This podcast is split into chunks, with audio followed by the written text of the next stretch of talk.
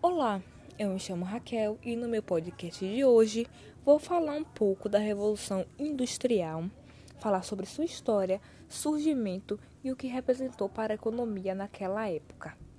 O período da Revolução Industrial teve grande desenvolvimento tecnológico.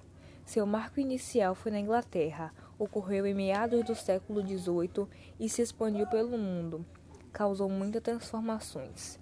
Uma delas foi o surgimento da indústria e fortaleceu a formação do capitalismo.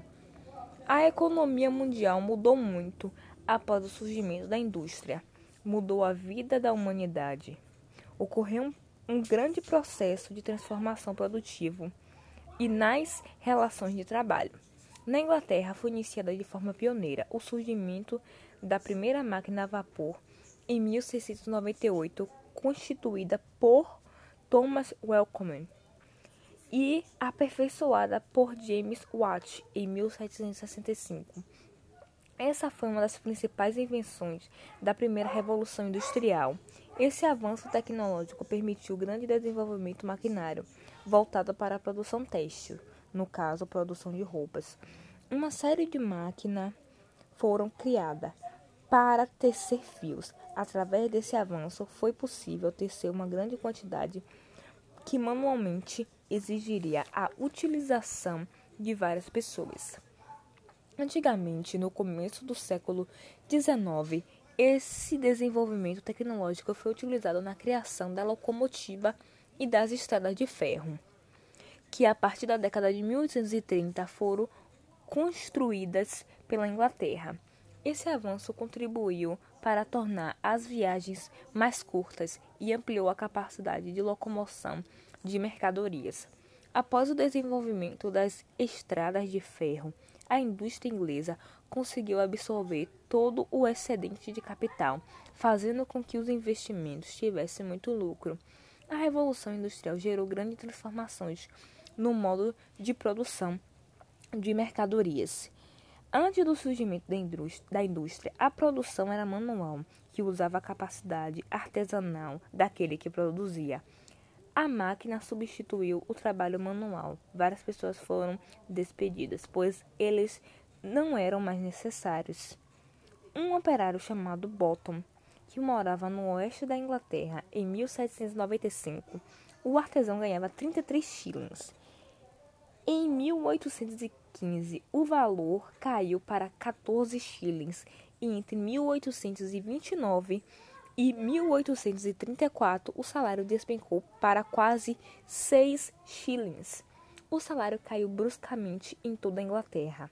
Mesmo com baixo salário, os trabalhadores foram obrigados a lidar com uma carga de trabalho extenuante.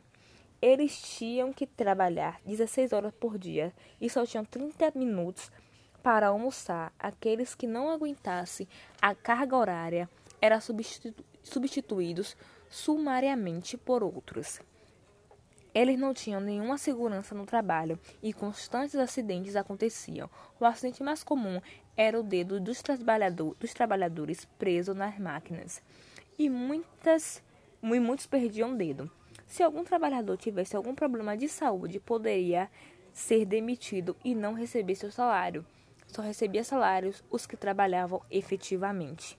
Essa situação precária fez com que os trabalhadores se mobilizassem pouco a pouco contra os patrões.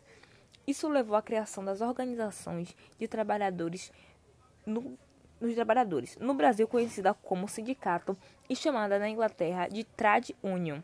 Eles exigiam melhorias salariais e redução na jornada de trabalho. Dos grandes movimentos de trabalhadores surgiram dessas organizações que foi o ludismo e o cartismo. O ludismo começou no período de 1811 e 1816. A estratégia era invadir as fábricas e destruir as máquinas. Eles faziam isso porque as máquinas estavam roubando os empregos e deveriam ser destruídas.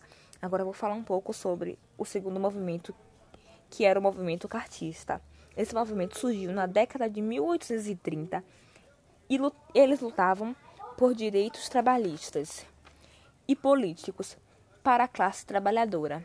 inglesa. Uma das principais exigências era o sufrágio universal masculino, que no caso era o direito de que todos os homens pudessem votar. Eles também exigiam que a classe tivesse representatividade no parlamento, no parlamento inglês.